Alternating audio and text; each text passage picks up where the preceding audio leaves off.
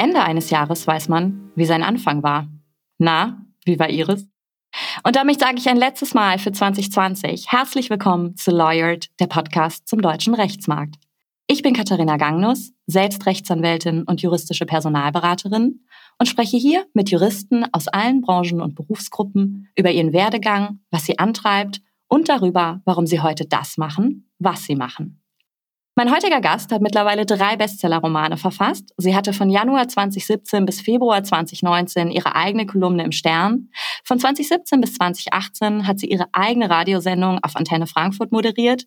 Ihre Fernsehshow Zart am Limit ist gerade in der dritten Staffel auf ZDF Neo zu sehen. Dazu gibt's on top auch noch einen Podcast. Sie ist Mutter von Zwillingen. Ihr ehemaliger Chef beschrieb sie als die perfekte Mischung aus Pipi Langstrumpf und Hildegard Knef. Und sie ist letztlich auch eins, wenn auch nicht mehr in ihrer tagtäglichen Arbeit. Rechtsanwältin. Und genau darüber sprechen wir heute. Die wunderbare Laura Karasek ist heute mein Gast. Welcome to Lawyered, liebe Laura. Hallo Katharina, ich freue mich sehr. Ich freue mich auch. Vergangene Woche hast du bei Instagram ein Bild gepostet. Da stand als das Zitat von heute: I will answer in a miniskirt style, long enough to cover the topic and short enough to make it interesting. Ich würde sagen, nehmen wir uns das doch mal als Motto für heute vor, oder? Ja, ich fand das ein sehr gutes Zitat, weil ja bei Frauen doch sehr oft das Äußere so kommentiert wird. Das kennt man noch so aus der Kanzleiwelt, aber das ist auch in der Medienbranche nicht unbedingt anders und das ärgert mich immer etwas, weil so wenig bei Frauen über Inhalte gesprochen wird, sondern mehr darüber, was sie anhaben oder wie sie denn wieder aussehen. Und äh, deswegen fand ich dieses Zitat sehr schön. Dann räumen wir damit mal auf und legen direkt los. Warum hast du Jura studiert? Alle wissen, was dein Vater gemacht hat. Deine Mutter ist Kulturredakteurin. Es gab in der Hinsicht also keine familiäre Vorprägung. Du bist das jüngste von drei Kindern und das einzige Mädchen. Deine Brüder sind in der Kultur- und Medienbranche tätig. Warum dann Jura?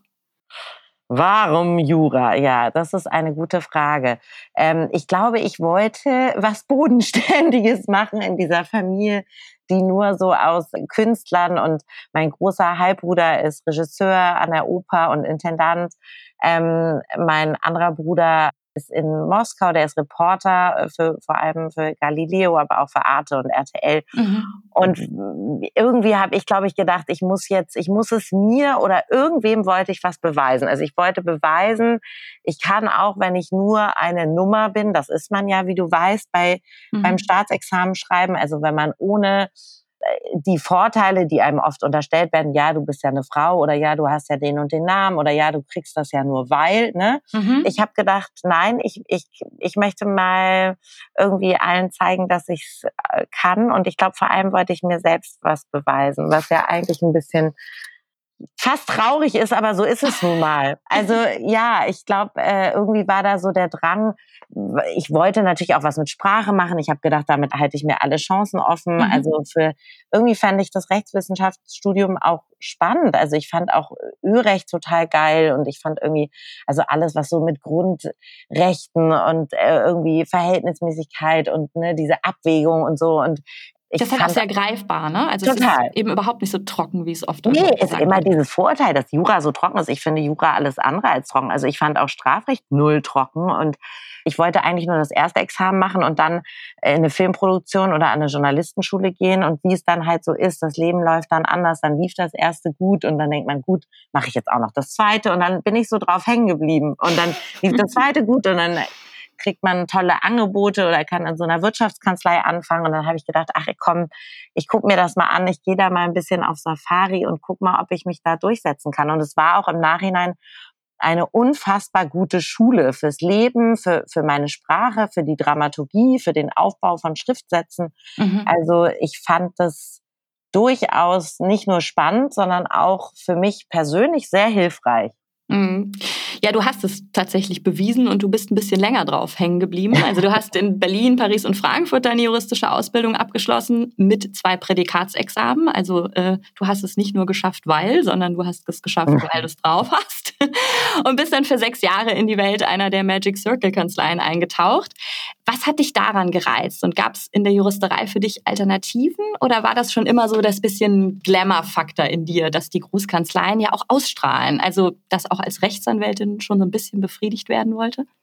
Also ich glaube, dass natürlich der Reiz darin lag, wenn man in, in, einer Stadt wie Frankfurt lebt und Jura studiert hat und das auch so macht, dass man in so eine Kanzlei gehen kann, dass man natürlich sagt, ich will jetzt bei den großen Playern mitspielen. Ich möchte jetzt irgendwie hier die großen Verfahren machen und ich möchte in so einem Hochhaus sitzen und die wichtigen, wichtigen Mandate übernehmen. Und ich habe mich so ein bisschen bei dem, in dem Bewerbungsprozess, ich habe mit mehreren Magic Circle Kanzleien gesprochen und habe mich dann in meinen Chef äh, verliebt, also sozusagen als Mentor, ja, weil das war Uwe Hornung und der mhm. macht Prozessführung bei Clifford Chance und war eben ein unfassbar äh, spannender Mensch mit einer ausgefallenen Schreibe, mit einer wahnsinnig faszinierenden Persönlichkeit, weil er eigentlich auch Rockmusiker ist im Herzen, sein Büro. Ja, ich wollte gerade sagen, das war der mit den Gitarren im Büro, gell? genau. Und ähm, der hat diese Bässe im Büro und irgendwie war der, der war so gescheit und auch gebildet und, und der hat, also seine Schriftsätze zu lesen war wirklich ein Vergnügen weil er mhm. unfassbar gute Bilder gefunden hat, unfassbar präzise formulieren konnte und ein echt guter Lehrer war. Natürlich reizt einen auch der Glamour. Natürlich möchte man einmal sehen, wie ist das, also gerade wenn man Serien wie Suits oder ich habe auch Bad Bank sehr geliebt, das hat ja auch in Frankfurt gespielt. Mhm. Also dass man eben sagt, was ist daran eigentlich wahr, was ist Klischee, was sind Vorurteile, wie kann ich mich auch als Frau in so einem Team behaupten? Da sind ja doch mehr Männer als Frauen, gerade, sage ich mal, je höher die Hierarchie geht. Das war für mich alles intellektuell herausfordernd und sehr spannend. Und ich habe das genossen, die langen Arbeitszeiten, auch die Challenges, dass man irgendwie sagt, oh Gott, ich bin hier echt ich halte mich zwar nicht für blöd, aber das ist schon echt ein komplexer Fall. Jedes mhm. Verfahren war anders. Ich fand das, ich fand das sehr reizvoll und ich möchte auch keine Sekunde da missen. Ich ich war dort sehr glücklich. ja, du hast den Uwe Hornung schon angesprochen, ja. ähm, dass er dir ein toller Mentor war. Der hat dich auch in jeglicher Hinsicht gefördert und er hatte auch kein Problem mit deiner modischen Experimentierfreude, wie es das Handelsblatt mal genannt hat. vielleicht erzählst du noch mal so ein bisschen aus dieser Zeit und inwiefern du vielleicht manchmal ein bisschen anders warst, als wie man sich so die typische Großkanzlei-Anwältin so vorstellt ja, das Handelsblatt hat ein Porträt über mich gemacht und ihn dann gefragt und da hat er irgendwie sich ganz süß geäußert, dass ich irgendwie auch so ein Sonnenschein war in der Kanzlei. Also ich bin wirklich gerne ins Büro gegangen. Man verbringt da ja doch sehr viel Zeit mhm. und ich habe dort tolle Menschen kennengelernt, viele mit vielen Kollegen mich angefreundet, viel ja wahnsinnig viel gearbeitet, aber ich liebe es viel zu arbeiten. Ich liebe Stress und Druck irgendwie. Das war für mich überhaupt nicht nichts Negatives. Im Gegenteil, ich habe das irgendwie genossen. Ich meine, nicht umsonst studiert man das, um dann auch irgendwie ähm, das anwenden zu dürfen. Er hat mich sehr gefördert und er war eben, also ich weiß noch, dass er so nach der Probezeit, nach sechs Monaten musste er irgendwie HR, also da ist ja dann immer so, können Sie bitte mal hier die neue Associate Laura Karasek bewerten und so. Und da hat er mir ein Gedicht geschrieben als, äh, okay. als Bewertung für meine Tätigkeit. Und äh, das, das hat mich irgendwie total gefreut, weil er auch so ein kreativer Kopf war. Also er war überhaupt nicht engstirnig oder dieses Vorteil, dass man oft hat, ah, Juristen, die sind so ein bisschen borniert oder eben spröde oder so. Mhm. Das, das war dort gar nicht. Ich habe dort einfach unfassbar ja, schnelle, geistreiche Kollegen gehabt. Und das, das hat mich selber auch angespornt, besser zu werden und noch schneller zu werden und noch mehr zu lesen. Und das hatte natürlich auch seinen Reiz, da in so ein schickes Büro zu gehen und zu sagen, ich bin Teil dieses Riesenteams und diese, dieser Riesenprozesse und Mhm. Ja, ich habe da sicherlich mit meinen Outfits manchmal auch für Aussehen gesorgt. Ähm, aber das wurde auch dann so akzeptiert, weil ich finde, es ist total vermessen zu denken, dass alle Anwälte und Anwältinnen gleich aussehen müssen und dass das so stromlinienförmig sein muss. Ich wehre mich immer dagegen. Ich glaube, auch das ist, wie man so schön sagt, ein People's Business und es kommt auch darauf an, dass man eine Persönlichkeit hat und ein besonderes Verhältnis zu seinen Mandanten aufbaut mhm. und wenn man das nicht kann, weil man immer zu, ja, angepasst ist oder zu vermeintlich unauffällig daherkommen will, dann nützt einem das nichts. Man kann ein sehr guter Anwalt sein und trotzdem einen Minirock und Nagellack tragen. Also ich bin davon überzeugt, dass sich das nicht widerspricht und dass auch, äh, sage ich mal, ähm, ein pinker Lippenstift keine Gehirnzellen vernichtet. und im Gerichtssaal, also hast du ja angesprochen, du hast Litigation gemacht, hast ja eh die Robe drüber. Von daher, da sind dann doch am Ende des Tages alle gleich. Genau. Und es bleibt dir nur noch die, sagen wir mal, Waffe Sprache. Ja. Kommen wir dazu mal ein bisschen und gehen auch noch mal einen Schritt zurück. Du hast nämlich vor deinem Berufseinstieg 2011 in etlichen Nachtschichten deinen ersten Roman Verspielte Jahre geschrieben.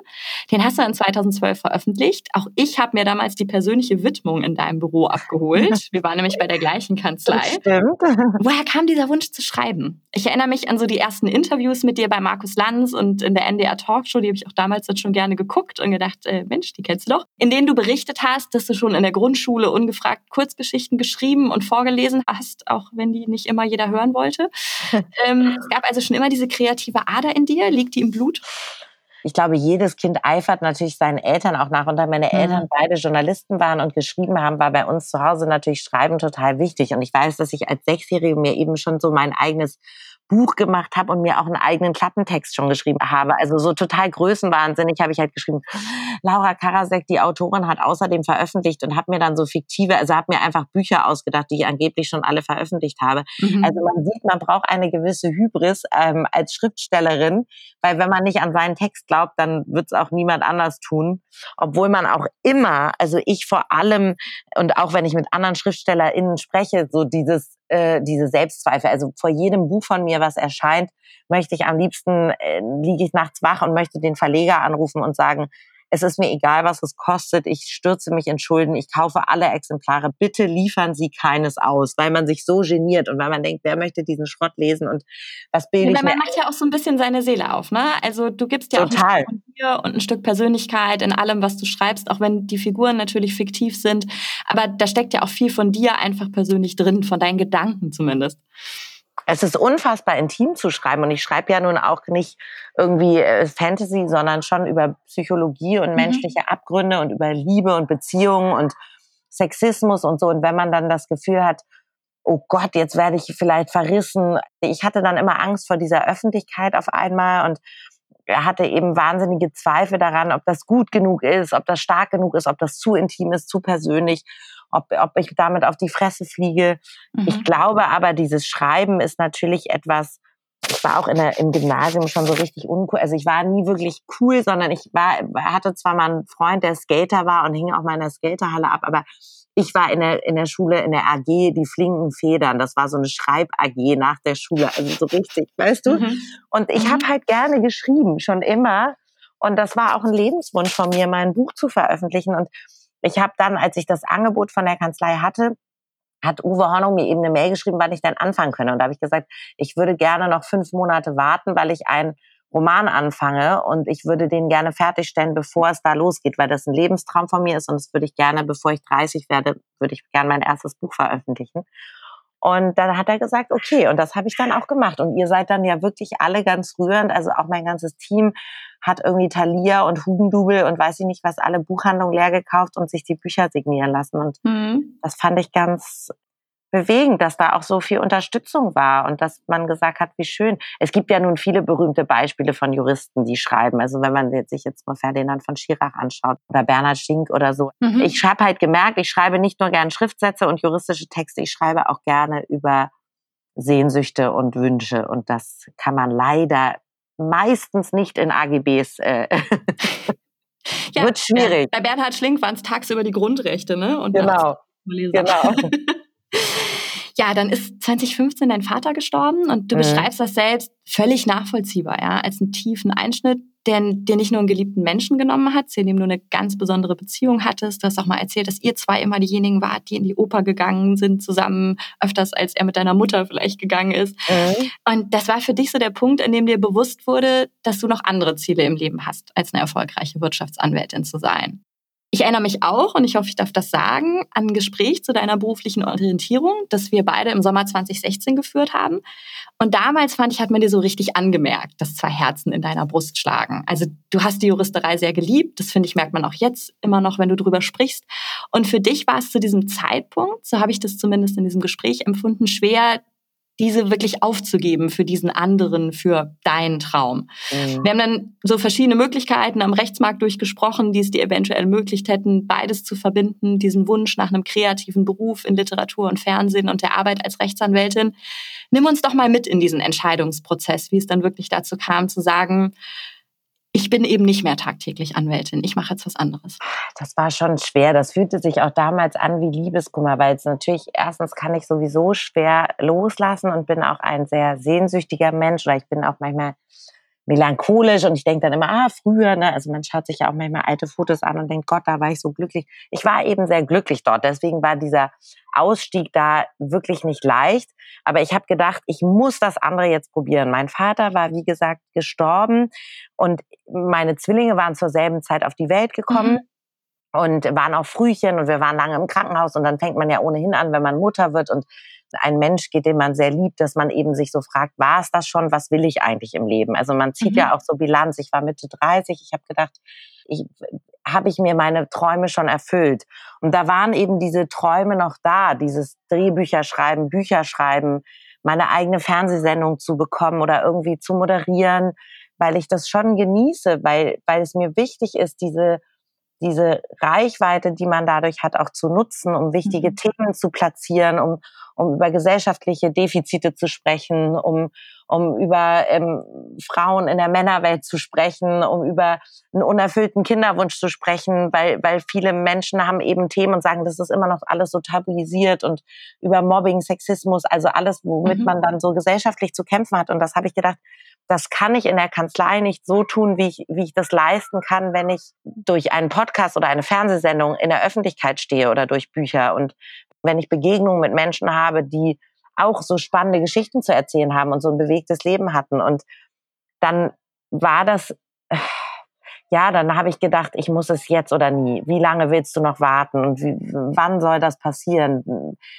Probier es doch einfach, sei mutig. Und selbst wenn du auf die Schnauze fliegst, dann, ich finde sowieso, wir brauchen irgendwie eine andere Fehlerfreundlichkeit in unserer Gesellschaft, in unserer Kultur, dass Menschen mhm. sich mehr trauen, Dinge auszuprobieren, dass man auch mal scheitern darf, dass man, dass man auch sagen darf, manche Dinge sind schiefgelaufen.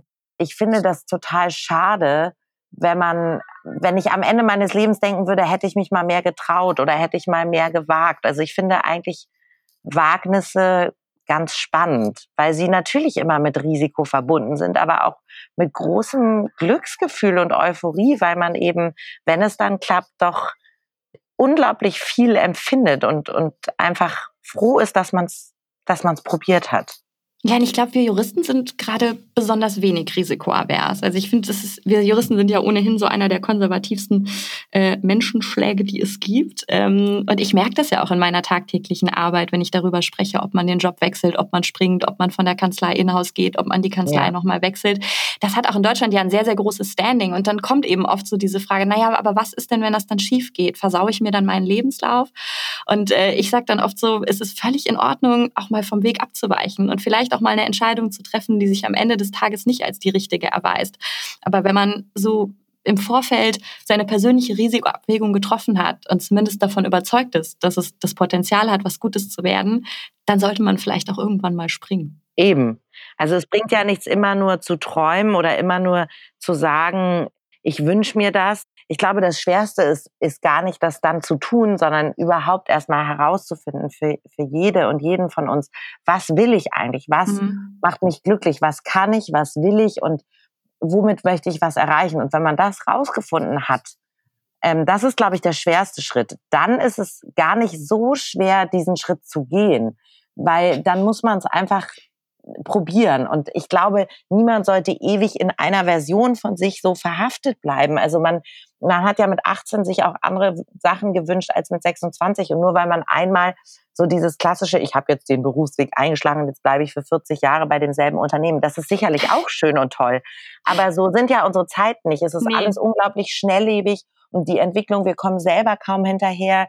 Und wenn man wenn man das Gefühl hat, man, man verhaftet sich selber, man nimmt sich selbst so als Geisel dieser Entscheidung und sagt, oh Gott, ich muss jetzt für immer diese, damit leben, dann ist das nicht gut, sondern vielleicht war ich auch naiv und habe gedacht, es gibt immer einen Weg zurück. Vielleicht gibt es den auch, vielleicht gibt es ihn nicht. Aber momentan brauchst du ihn ja nicht.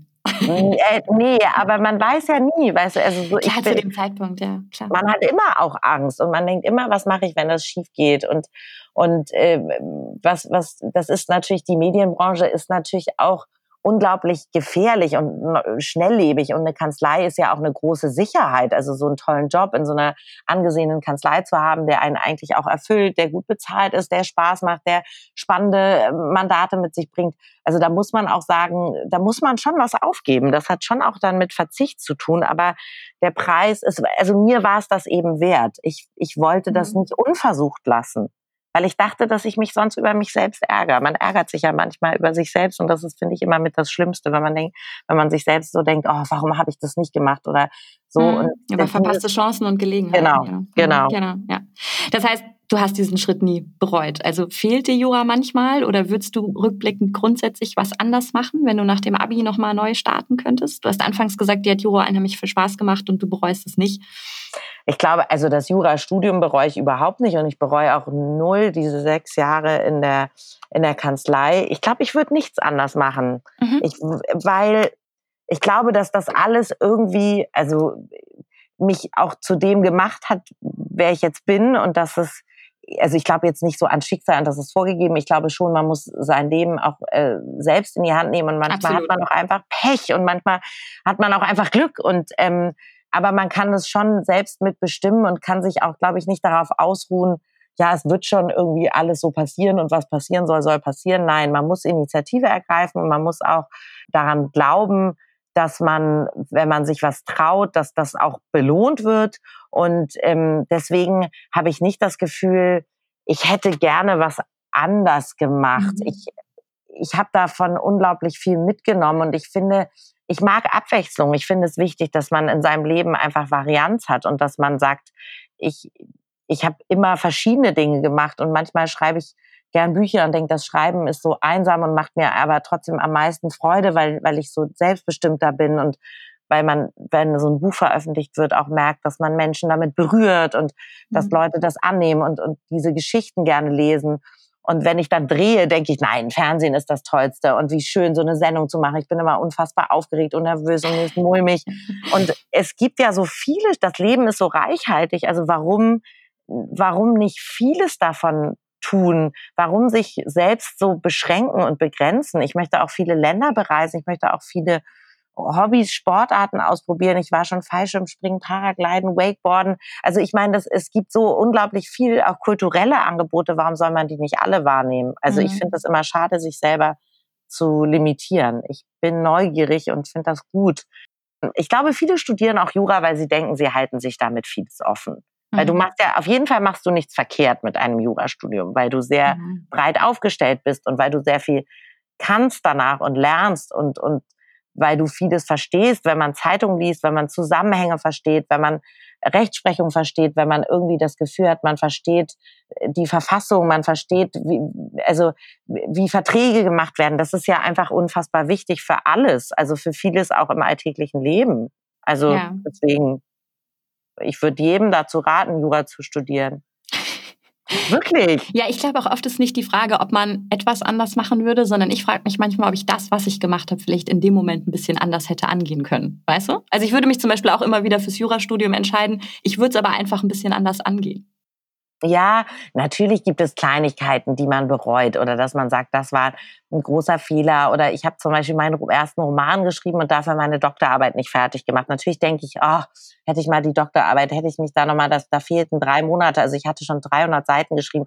Es gibt natürlich auch Dinge, bei denen man selber auch mal scheitert oder unglücklich mit sich selber ist oder Dinge nicht fertig bringt oder eben in Kleinigkeiten auch denkt, ja, vielleicht habe ich mich da in der Kanzlei auch nicht richtig verhalten. Natürlich, um Gottes Willen, ich habe nicht alles richtig gemacht. Ich habe viel falsch gemacht, aber ich glaube, dass das meine ich eben, dass auch mhm. diese Fehler, das klingt so abgedroschen wie auf so einer Titelpostkarte, aber es ist eben so, dass diese Fehler auch am Ende dazu geführt haben, dass ich irgendwie was über mich gelernt habe und dass wir grundsätzlich etwas großzügiger und, und verständnisvoller und nachsichtiger, finde ich, mit anderen Menschen und auch deren Marken mit uns selbst ja, ja, genau sein mhm. sollten. Ja. Weißt du? Ist das auch was, was du dann mitnehmen konntest, also aus dieser Arbeit als Wirtschaftsanwältin für deinen jetzigen Job? Also dieses, dass man mit dem Instrument Sprache umgehen kann, um am Ende eine gute Moderatorin zu sein. Ist es, dass man auch in der Kanzleiwelt ein dickes Fell braucht, dass man natürlich auch in der Medienbranche umso mehr braucht, weil man von allen Seiten im Rampenlicht steht und da natürlich auch Kritik kommt. Sind das Dinge, die dich auch geprägt haben und die dir jetzt helfen? Ja, absolut. Also ich habe immer noch kein dickes Fell. Etwas Wie war das? Das hast du mal gesagt, du hast kein dickes Fell, du hast eine Pelzweste? Oder? Genau, ich habe kein dickes Fell, ich habe eine kleine Pelzweste, wenn überhaupt. Also Fake Fur natürlich hier. Ich, ich fand es immer schade, dieses dicke Fell, weil ich finde, warum sollen alle ein dickes Fell haben? Wir könnten vielleicht auch alle anfangen, etwas liebevoller miteinander umzugehen. Also jetzt immer nur zu sagen, ich bin da voll abgehärtet. Es gibt mhm. ja auch das große Thema irgendwie Hate im Netz ne? und irgendwie mhm. Mobbing im Netz und Cybermobbing. Und dieses Ganze, natürlich muss man als Anwältin viel abkönnen sich da auch durchzubeißen in der eigenen Kanzlei, aber auch äh, bei Mandanten mit der Gegenseite. Natürlich, wenn man Prozessführung macht, hat man einen Gegner und natürlich will man gewinnen.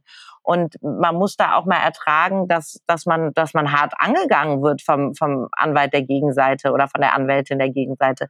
Ich glaube, das Sprachliche hat mir total geholfen. Also einfach auch für meine Bücher, gar nicht nur für die Moderation, sondern wie baut man etwas auf, wie präzise, welche Wörter sind überflüssig. Nun ist es in der Literatur ja anders, da darf man ja überflüssiges schreiben, weil es manchmal einen anderen Zweck verfolgt, als nur einen Sachverhalt zu erläutern oder eine Rechtslage.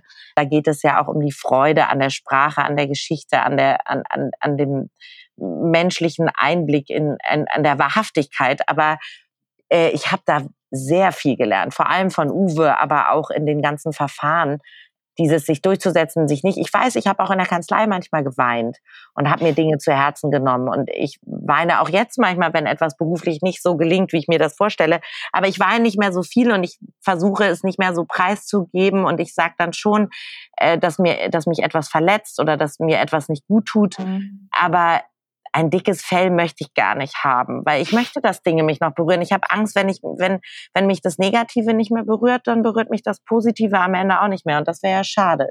Das stimmt absolut, ja. Ich habe es ja schon gesagt, du hast seit Sommer 2019 deine eigene Fernsehshow Zart am Limit auf ZDF Neo und was eigentlich mal so als Sommerpausenvertretung für Jan Böhmermann gedacht war. Du hast die erste Folge auch selbst sehr provokativ und charmant mit Hallo, ich bin das Sommerloch anmoderiert. Das ist mittlerweile ein erfolgreiches Format in der dritten Staffel und damit fest bei ZDF Neo im Programm. Jetzt sag mal, wie bekommt man seine eigene Fernsehshow? Ich habe gehört, man muss dazu nur den richtigen Leuten eine E-Mail schreiben. Ich hatte wahnsinniges Glück, weil ich in der Kanzlei saß und eben dachte, so, ich, ich bin in Frankfurt, Mainz ist um die Ecke, das ZDF sitzt hier, Neo sitzt hier und ich habe tatsächlich eine E-Mail geschrieben an den Entwicklungschef von ZDF Neo, der Formatentwicklung macht und habe gesagt, ähm, Sie müssen mich kennenlernen, Sie werden es nicht bereuen. das war natürlich so ein bisschen ironisch und auch selbstironisch. Ich finde ja ohnehin über sich selbst zu lachen ist somit mhm. eine der wichtigsten Eigenschaften, dass man sich selbst nicht so ernst nimmt. Und der hat dann gesagt, ja, wir treffen uns. Das sind dann natürlich unglaublich langwierige Prozesse. Dann trifft man sich. Dann haben wir einen Piloten gedreht. Dann war der Pilot gut. Dann haben sie gesagt, okay, du kriegst jetzt eine Staffel. Aber den Piloten haben wir, glaube ich, Oktober 2018 2018 gedreht. Okay. So, dann haben sie gesagt, so, du bekommst jetzt eine Staffel, du machst die Sommervertretung von Jan Böhmermann, was natürlich eine große Ehre war, weil Jan Böhmermann sehr erfolgreich äh, war und auch immer noch ist und inzwischen im Hauptprogramm ist. Und ich das Neo-Magazin eine tolle Sendung fand und, und ihn auch als Satiriker sehr schätze und als politischen, als Kompass auch. Ähm, ich bin nicht immer seiner Meinung, aber ich, er ist eben sehr kreativ und sehr klug und ähm, das hat er auch gar nicht nötig, dass ich das über ihn sage, aber ich trotzdem, nein, also ich meine, der braucht nun wirklich kein, und ich bin ja riesen Joko und Klaas Fan, die waren ja früher auch bei Neo, also ich dachte, Neo ist irgendwie ein cooler Sender, Sarah Kuttner, Charlotte Roche, also mhm. das war für mich irgendwie so. Und dann ähm, hat das nochmal ein Dreivierteljahr gedauert nach dem Piloten und dann war die erste Staffel da und dann war das für mich natürlich riesig, weil sozusagen eine eigene Sendung zu haben, 45 Minuten lang, wo irgendwie dein eigener Name riesengroß äh, in Goldschrift hinter der Bar steht und du auch eine Verantwortung hast. Und ich habe mich auch wahnsinnig gefürchtet. Also ich weiß noch, wie schlecht mir vor der ersten Show war und wie meine Freunde sind auch alle gekommen. Wir hatten viel Publikum. Meine Mutter war auch da und alle haben gesagt, oh Gott, Laura, wir möchten jetzt nicht in deiner Haut stecken. Dieser Druck mhm. und da mhm. gucken alle vom Sender und da sind alle vom ZDF da und von Neo und äh, Regisseur und äh, zehn Kameramänner und Aufnahmeleitung und alles ist auf dich gerichtet und wenn du patzt, dann sieht es jeder und du kannst dich so peinlich machen und, und dich so blamieren. Und äh, da, da, da war ich schon echt nervös und bin es auch immer noch. Hm. Ihr deckt ja auch echt viele Themen ab. Wenn man sich aber deinen Instagram-Kanal und auch so einige Interviews anschaut, dann scheint eines dich grundsätzlich und weit über deine Fernsehshow hinaus besonders umzutreiben, das Feminismus. Okay. Bei Lawyer geht es ja immer um juristische Karrieren, daher reden wir jetzt mal über Feminismus in der Großkanzlei oder weiter gefasst in der Juristenwelt. Gibt es den aus deiner Sicht, beziehungsweise wie hast du das persönlich erlebt? Ah, das ist eine sehr gute Frage. Ich, ich war ganz lange gar keine Feministin, beziehungsweise ich habe mir darüber gar keine Gedanken gemacht, weil ich immer dachte, Männer, Frauen, egal, ich habe die gleichen Rechte, ich habe Jura studiert, meine Mutter war mhm. eben auch eine sehr erfolgreiche Literatur- und Theaterkritikerin, meine Eltern waren beide, mein Vater war zwar recht dominant, aber meine Mutter auch, bei uns war es immer sehr laut, meine Brüder auch, also man musste schon laut sein, um sich da am Essenstisch durchzusetzen und am besten auch die beste Pointe abliefern, sonst wurde man nicht gehört und ich habe eben lange, meine Mutter war immer so eine Feministin und hat immer sich wahnsinnig für Frauen eingesetzt und junge Mädchen unterstützt und auch in ihrer, in ihrem Ressort immer Frauen gefördert und so und hat immer gesagt, du immer mit deinen Männern und, und was bist du da so fixiert drauf und so. Und dann habe ich irgendwann verstanden, es gibt doch Ungerechtigkeiten, es gibt doch andere Gesetze, die gelten. Also ich habe es ja eingangs schon erwähnt, dieses, dass die Äußerlichkeiten so viel kommentiert werden. Ich habe das dann festgestellt, als ich Mutter wurde, dass da natürlich ganz andere Fragen eingestellt werden und ganz andere Erwartungen an eingestellt werden, die man als Frau, ne? Du kennst es auch. Also wenn ich auf Geschäftsreise war, hieß es immer, oh, wer ist denn bei den Kindern, wenn du auf Geschäftsreise bist und die Armen und hast du keine Schuldgefühle und bist du nicht viel unterwegs und warum arbeitet man denn so viel, wenn man kleine Kinder hat und wie kann man denn nur und es geht los beim Stillen, warum stillst du denn nicht? Und das kommt leider auch von anderen Frauen. Mhm. Und dann kam mein Feminismus so, dass ich gedacht habe, ich muss mir selber ganz doll das beibringen und anderen Frauen, ohne dass ich da jetzt moralisch bin oder so, dass wir Komplizen sind und dass wir zusammenhalten und dass wir dass wir nicht noch uns gegenseitig runterputzen, weil das tun andere schon genug, genug, sondern dass wir uns helfen und unterstützen und Netzwerke gründen und uns gegenseitig fördern, weil am Ende fördern Männer halt doch oft, nicht immer. Und ich liebe Männer nicht. Wie gesagt, mein Chef war toll. Und ich, ähm, natürlich hat man auch oft Angst, glaube ich, als Frau, weil wir leben im Patriarchat, dass wenn man was gegen Männer sagt, dass man dann gehasst wird und dass Männer einen blöd finden. Ich habe überhaupt nichts gegen Männer. Feminismus ist für mich auch nicht äh, dieses vermeintliche Klischee von, da ist jetzt eine unrasierte Tante, die Männer hasst. Also diese Klischees finde ich ganz grauenvoll, sondern es geht darum, dass es eine Gleichberechtigung gibt und eine Freiheit der Wahl, auch für Mütter, auch für Frauen, auch was Care-Arbeit betrifft, was Emotional Labor betrifft, mhm. was gleiche Bezahlung betrifft, was die ganzen Sprüche betrifft, also der ganze Sexismus, was man sich so anhören muss. Ich habe das früher gar nicht wahrgenommen. Ich habe gedacht, so ist es halt. I, das ist was für Mädchen oder äh, das machen nur Mädchen oder heul nicht wie ein Mädchen. Wie sieht die denn wieder aus? Also ne, diese ganzen Sprüche, oh, hat sie wieder ihre Tage, oh, du bist aber laut für eine Frau wie kommt denn dein Mann damit klar, dass du so viel arbeitest? Also immer dieses subtile Kleinhalten und immer ein schlechtes Gewissen machen.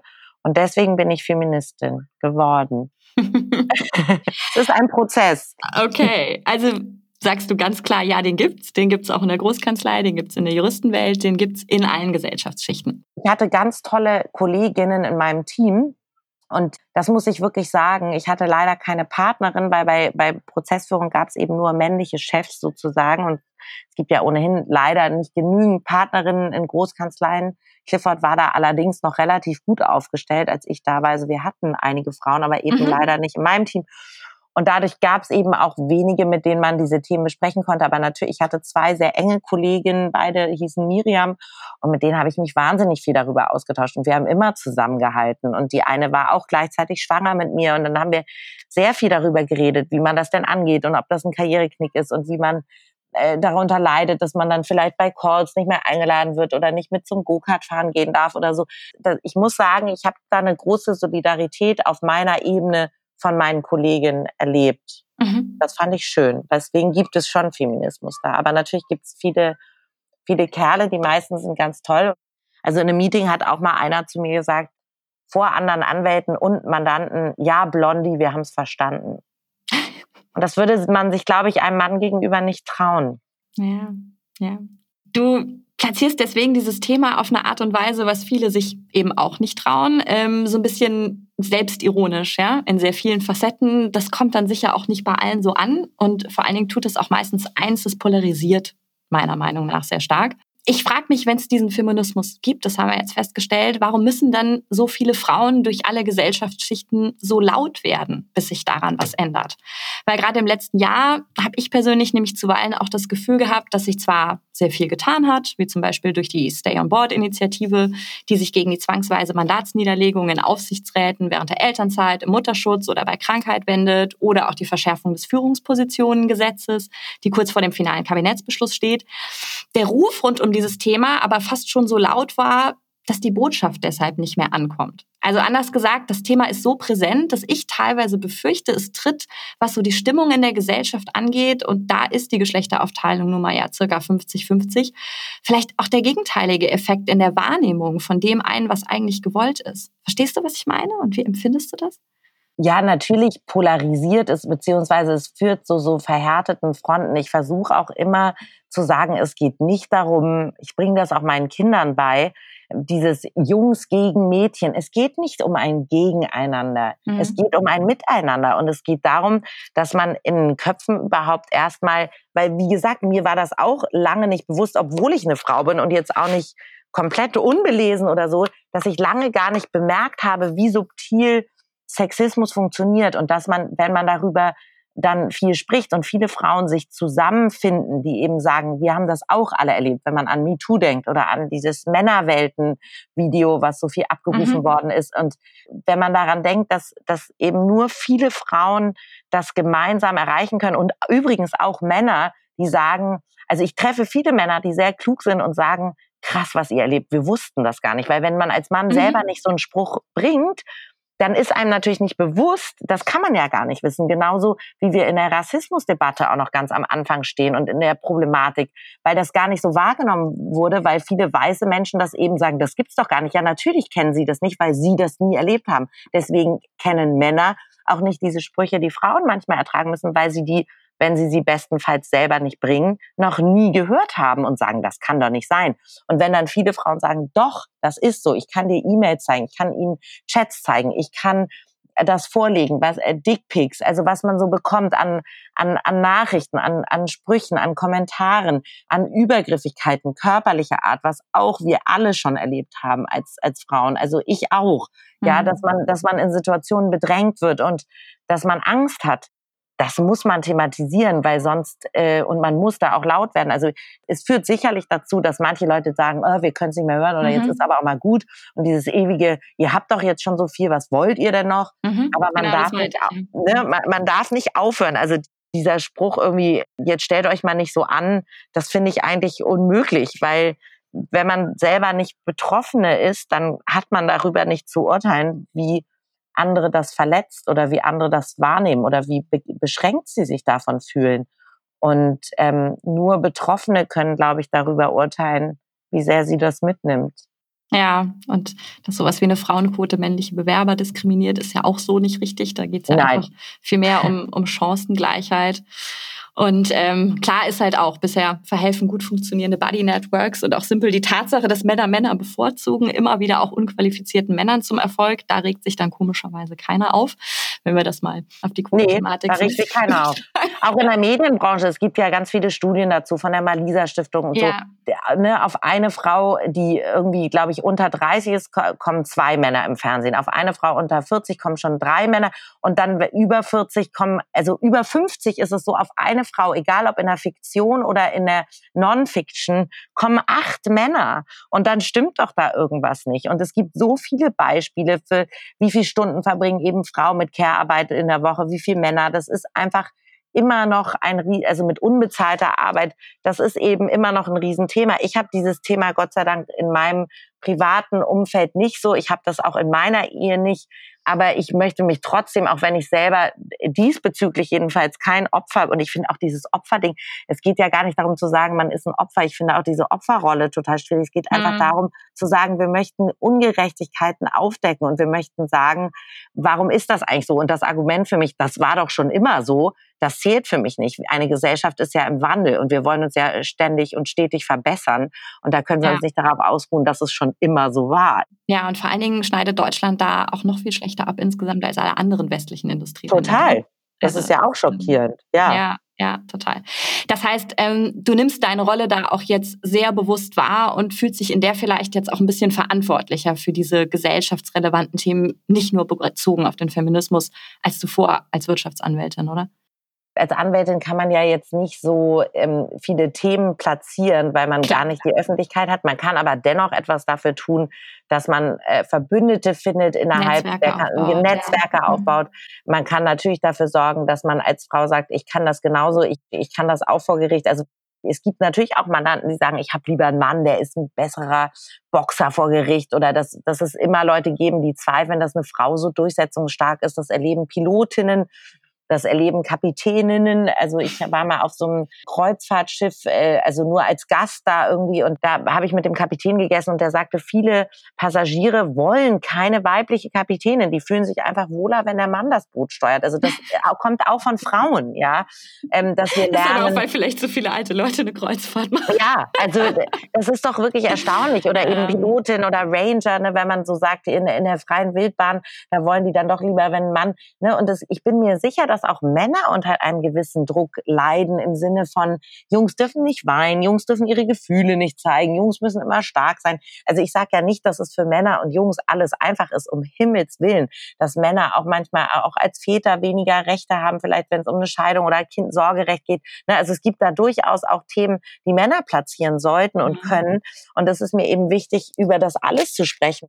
Und das kann man besser, wenn man wenn man in der Öffentlichkeit ist als als Anwältin, wenn man das Thema Toleranz, Rassismus thematisiert. Ich habe auch viel über Homophobie gesprochen. Mhm. Ich möchte, dass eben, dass das Menschen erreicht. Ehrlich gesagt. Mhm. Und du bist da in dieser Rolle natürlich auch wesentlich unabhängiger. Ja, das ja. sicherlich. Hoffentlich. Es geht in den Endspurt. Zum letzten Mal dieses Jahr gebe ich die Frage meines vorherigen Gastes an dich weiter, der nicht wusste, dass du mein nächster Gast bist. Dr. Daniel Meyer, Gründungspartner vom ersten Linklater-Spin-off LMPS in Düsseldorf, möchte von dir wissen, wie findest du denn das deutsche Ausbildungssystem zum Volljuristen hin und welche ganz konkreten Punkte würdest du eventuell anders machen? Oh, gute Frage. Also ich finde das das Ausbildungssystem eigentlich nicht schlecht. Ich habe ja noch nach altem Recht äh, auch Examen gemacht, also ohne jetzt haben die doch Seminararbeit oder mhm. also mhm. wir haben richtig in Berlin haben wir im ersten neun Klausuren geschrieben und hier in Hessen im zweiten acht Klausuren. Ich fühlte mich gut ausgebildet, weil ich fand vor allem die Station in der Staatsanwaltschaft total spannend. Also auch, dass man da Sitzungsvertretung macht und ich, da war ich auch aufgeregt, ne? das erste Plädoyer und so. Also ich finde, das ist nicht so Praxis entfernt. Aber natürlich ist es so, wenn man dann in einer Wirtschaftskanzlei anfängt, dass man denkt, oh Gott, mit vielen dieser Gesetze ist man jedenfalls im Studium noch nicht mal in Berührung gekommen. Also da, da macht man halt BGB, HGB und so weiter. Und da denkt man auf einmal, okay, was sind, was ist das denn jetzt hier? Aber darum geht's ja auch nicht. Es geht ja darum, dass man das Handwerk angelernt bekommt, dass man argumentieren kann, Gesetzestexte auslegen kann, Verträge interpretieren kann. Ich fand das Ausbildungssystem eigentlich nicht schlecht. Ich würde, wenn man was anders machen sollte, würde ich vielleicht noch früher anfangen mit der Praxis, also mit diesem, mhm. was man erst im, im Referendariat dann macht, also noch früher Leute wirklich in Kanzleien stecken, äh, zu Gericht stecken, zur Staatsanwaltschaft stecken. Also das kam doch recht spät. Das war dann toll, aber also auch Urteile zu schreiben, fand ich irgendwie faszinierend und so. Aber ähm, ich glaube, man könnte da auch etwas moderner und vielleicht auch digitaler. Ich meine, das ist ohnehin ein Riesenproblem, ja, ja, auch in den Schulen. Das sieht man ja. Also, dass man da etwas digitaler, moderner wird und sich vielleicht auch mit diesem ganzen, mit der ganzen Problematik ums Internet und, und das, also sowas haben wir in der Ausbildung eben gar nicht gelernt. Das wurde gar nicht behandelt. Also, mhm. äh, da hat man dann irgendwie schöne Rechtsphilosophie und Rechtsgeschichte und so, das ist ja auch alles nett, aber dass man etwas noch mehr Handwerk an die Hand bekommt, dass man wirklich sagt, ich bin gewappnet für, für die gesellschaftlichen Herausforderungen, mhm. vor denen wir im Jahr 2021 dann jetzt letztendlich stehen. Ja, ja. Ja. Oder? Oder wie siehst du das? Ja, absolut, ganz genau. Also ich finde es in Teilen einfach ein bisschen lang. Ich finde es in manchen Punkten ein bisschen praxisfern. Ich glaube, es ist sehr deutlich ausgelegt auf eine Tätigkeit im, ja, im Staatsdienst oder in der Kanzlei. Ich glaube, da gibt es noch viele andere Punkte, wo zum Beispiel die Wirtschaftsjuristen, die in Anführungszeichen nur einen Bachelor machen, ja, eben viel wirtschaftsnah und näher an den aktuellen Themen ausgebildet werden und dann manchem sehr guten Juristen zum Startpunkt ein bisschen was voraus haben. Das empfinde ich manchmal so. Mhm. Ich mag das System in manchen anderen europäischen Ländern, dass man von den Referendaren verlangt, sich zu Beginn des Referendariats festzulegen auf eine Karriere entweder in, ne, im Bereich Anwaltschaft, im Bereich Justiz und dann eben im Bereich äh, ne, als, als Richter oder als Staatsanwalt. Weil ich glaube, von einem Menschen mit irgendwie 25 Jahren kannst du dann schon verlangen, dass er sich zu Beginn des Referendariats irgendwie festlegt. Und ich finde, das bietet die Möglichkeit, dass man in dem Bereich wesentlich fundiertere Kenntnisse erwirbt und dann auch in der Praxis sofort wesentlich freier schwimmen kann. Mhm, das stimmt. Ja, das ähm, wäre sowas, was mir einfallen würde. Aber wir müssen es ja nicht richten. Nein. Du darfst jetzt aber zum Abschluss noch die Abschlussfrage für meinen ersten Gast in 2021 formulieren. Hast du dir was überlegt und wenn ja, was? Ja, ich bin etwas weniger konkret als mein Vorgänger, weil mich immer so das Grundsätzliche interessiert. Also ich würde gerne wissen, was war der wichtigste Rat mhm. in deiner Karriere, den du je bekommen hast? Also was hat dir am meisten geholfen als Ratschlag und auch von deinen eigenen Qualitäten? Welche deiner Qualitäten hat dir am meisten geholfen bei deiner Karriere? Das ist eine schöne Frage, weil sie, wie gesagt, sehr offen ist. Und die Fragen können ja auch aus allen Bereichen kommen und sie müssen auch nicht immer was mit Jura zu tun haben. Laura, wir sind am Ende sozusagen. Ich danke dir für deine Zeit und vor allen Dingen für deine Offenheit heute. Ich wünsche dir eine schöne Weihnachtszeit. Und ich dir auch. Alles, alles Liebe. Danke für das schöne Gespräch. Und auch Ihnen wünsche ich von Herzen ein frohes und besinnliches Weihnachtsfest. Genießen Sie die Zeit mit Ihrer Familie, auch wenn das dieses Jahr bei uns allen anders aussieht, als wir es gewohnt sind. Und auch mir fällt es ein bisschen schwer, diese Stimmung und Besinnlichkeit aufkommen zu lassen. Da bin ich wirklich ehrlich. Es hat sich für mich dieses Jahr durch Lawyered aber auch viel Positives ergeben. Ich habe einige tolle Persönlichkeiten kennengelernt und viele Kontakte unter anderem in diesem Format auch wieder aufnehmen können. Ich sage Danke. Wolfgang Bosbach, Christian Löden, Lars Görlitz, Dr. Lukas Schulz-Modero, Dr. Nikolai Fokul, Anahita Thoms, Dr. Nadja Haraschein, Dr. Julius Becker, Dr. Jan-Philipp Feigen, Silvia Semkovic, Dr. Daniel Mayer und Laura Karasek. Ich sage Danke an Sie, dass Sie mich in diesem Format und auf meinem Weg begleiten und ich wünsche Ihnen alles Gute für das neue Jahr 2021. Ich bin am 7. Januar zurück mit Lawyered und ich hoffe Sie auch, denn das erste Quartal ist voll mit spannenden Gästen. Stay lawyered. Alles Liebe, Ihre Katharina Gangnuss.